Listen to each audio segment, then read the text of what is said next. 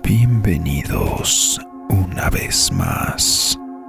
Hoy les traigo un episodio especial, un episodio con el que termina el mes de las brujas. Existen entidades tan poderosas que son consideradas dioses. Estas entidades proveen de energías espirituales y obscuras a muchos de los que se encomiendan a ellos. Sin embargo, los precios que hay que pagar pueden ser bastante elevados. Pónganse los auriculares, suban el volumen y apaguen la luz, porque están a punto de escuchar historias y relatos en el umbral de la noche.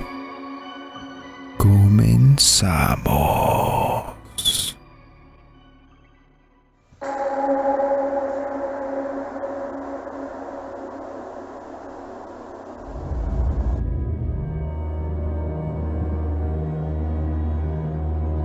Maldad que vemos en las películas muchas veces ni siquiera se acerca al nivel de malas vibras que se pueden llegar a encontrar en la realidad.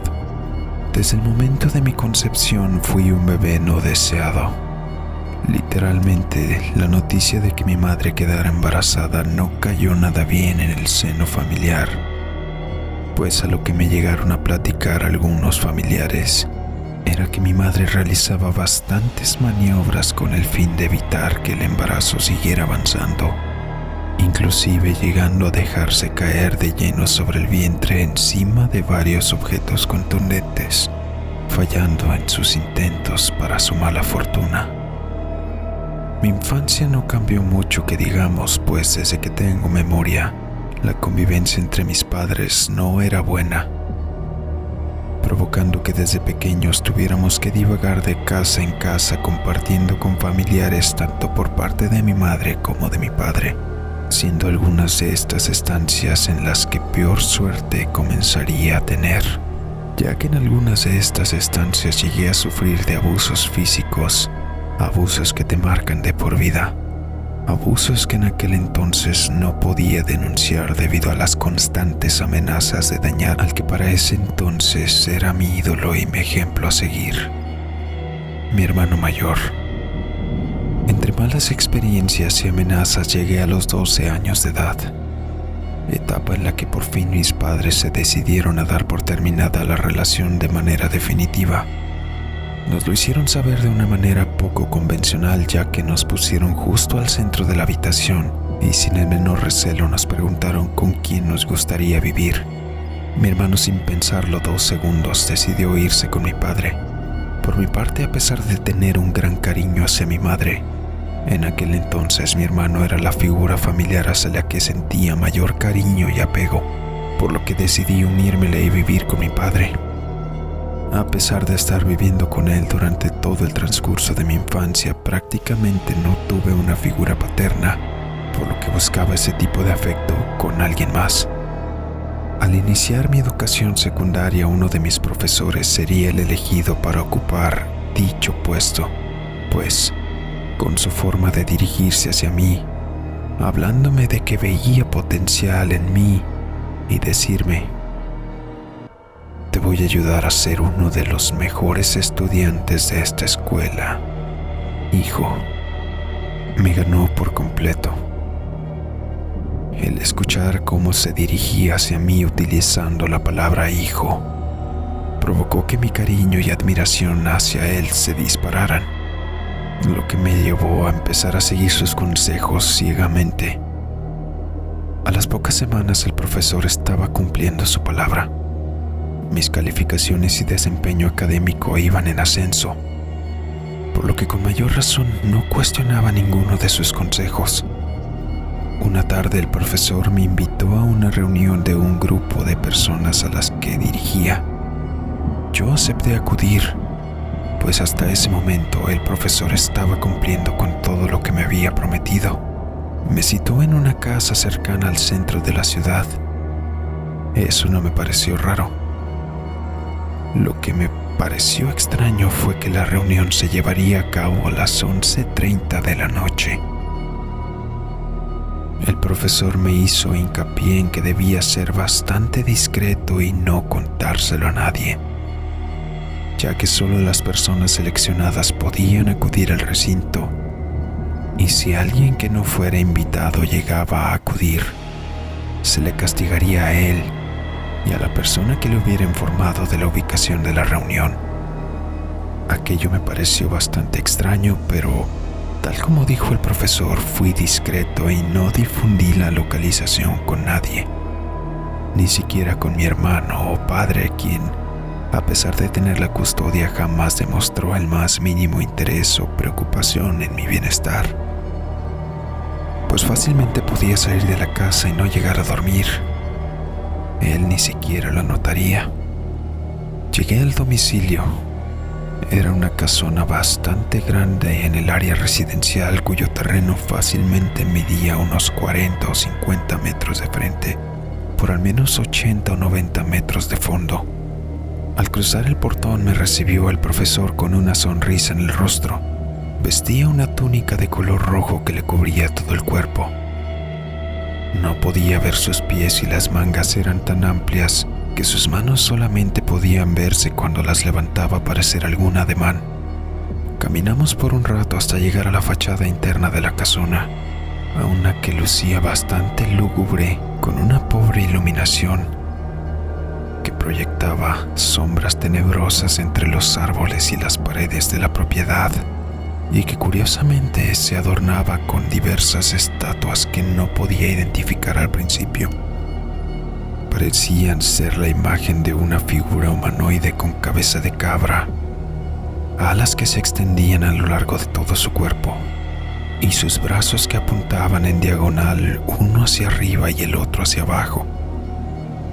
Al entrar al recinto mi profesor me explicó que él era el sumo sacerdote de una orden de adoradores satánicos que quería que fuera parte de ellos, para de esta manera poder explotar y potenciar mis dones tal como lo estaba haciendo con mi potencial escolar.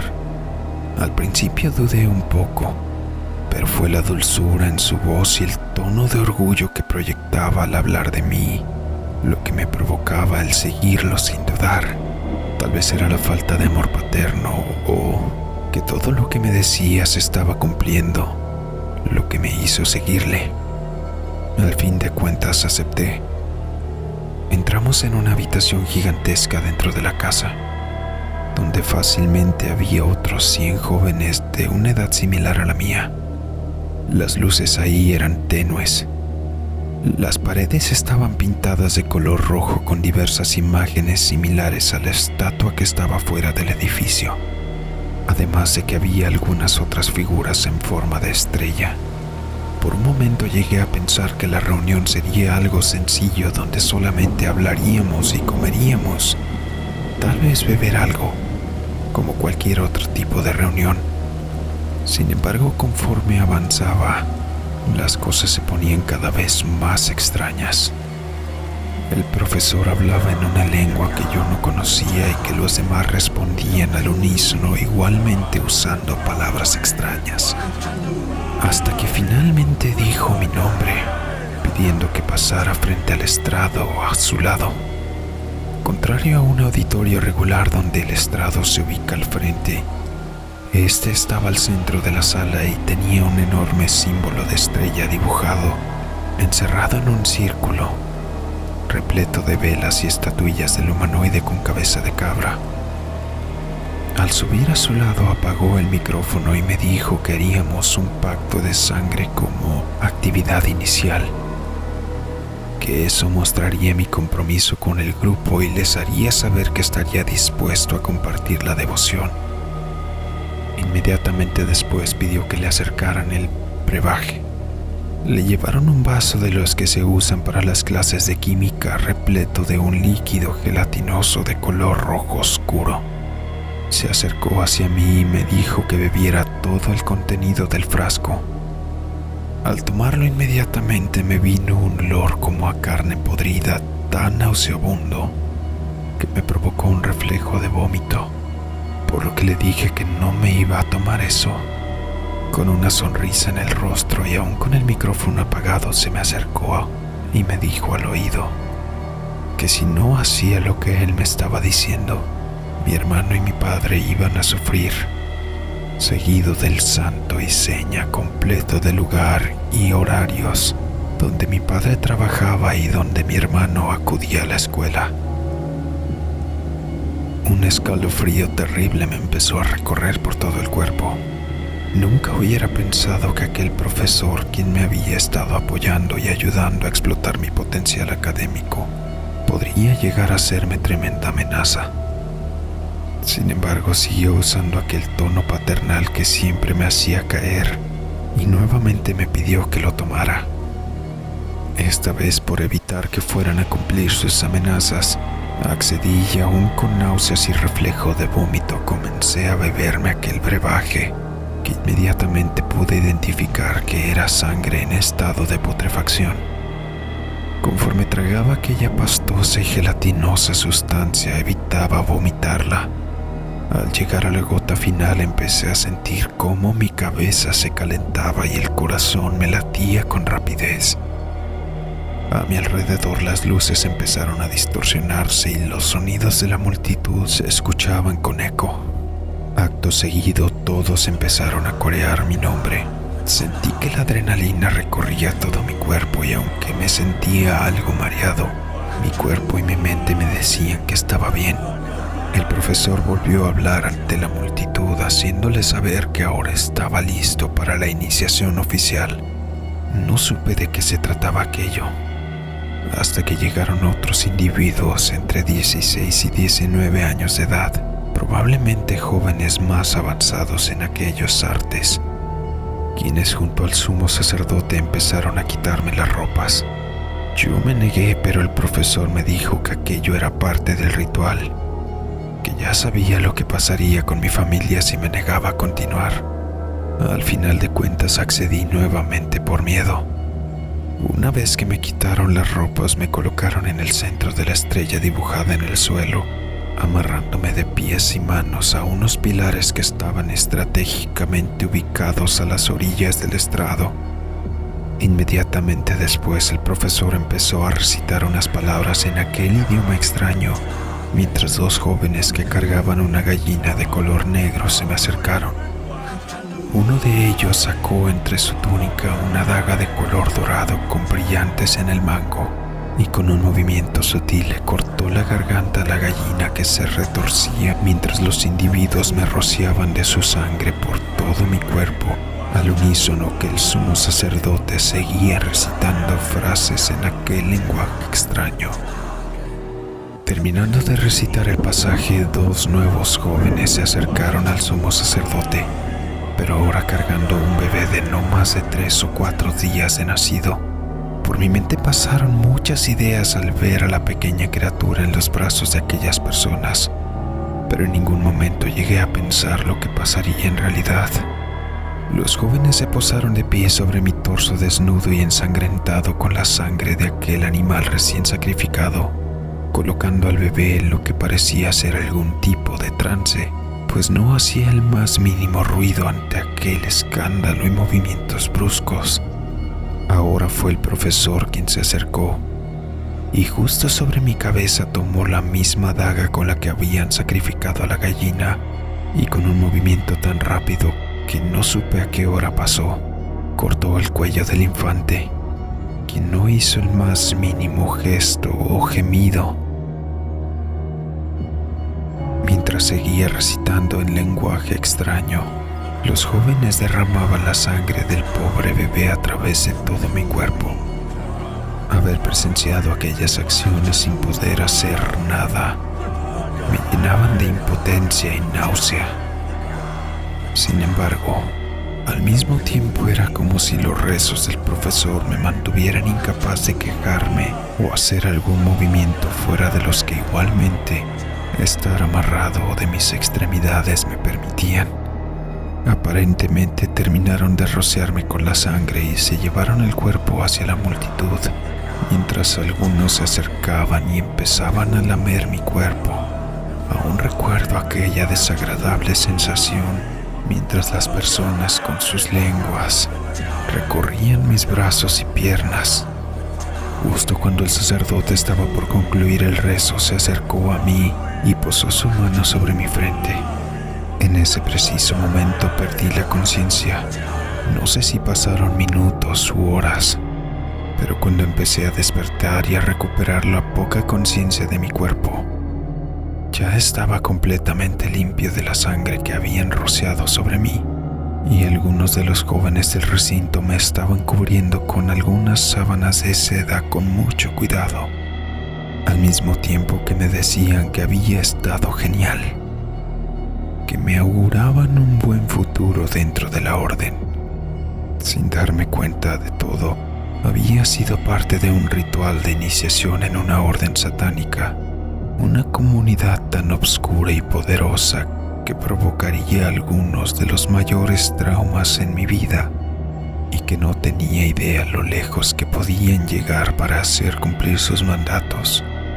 Tal vez en otra ocasión les cuente el resto de la historia y todas las malas experiencias que llegué a vivir estando con ellos.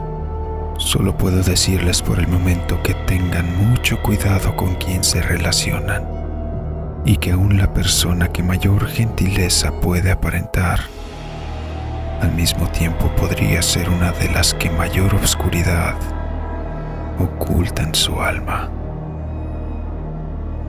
Gracias por leer mi historia.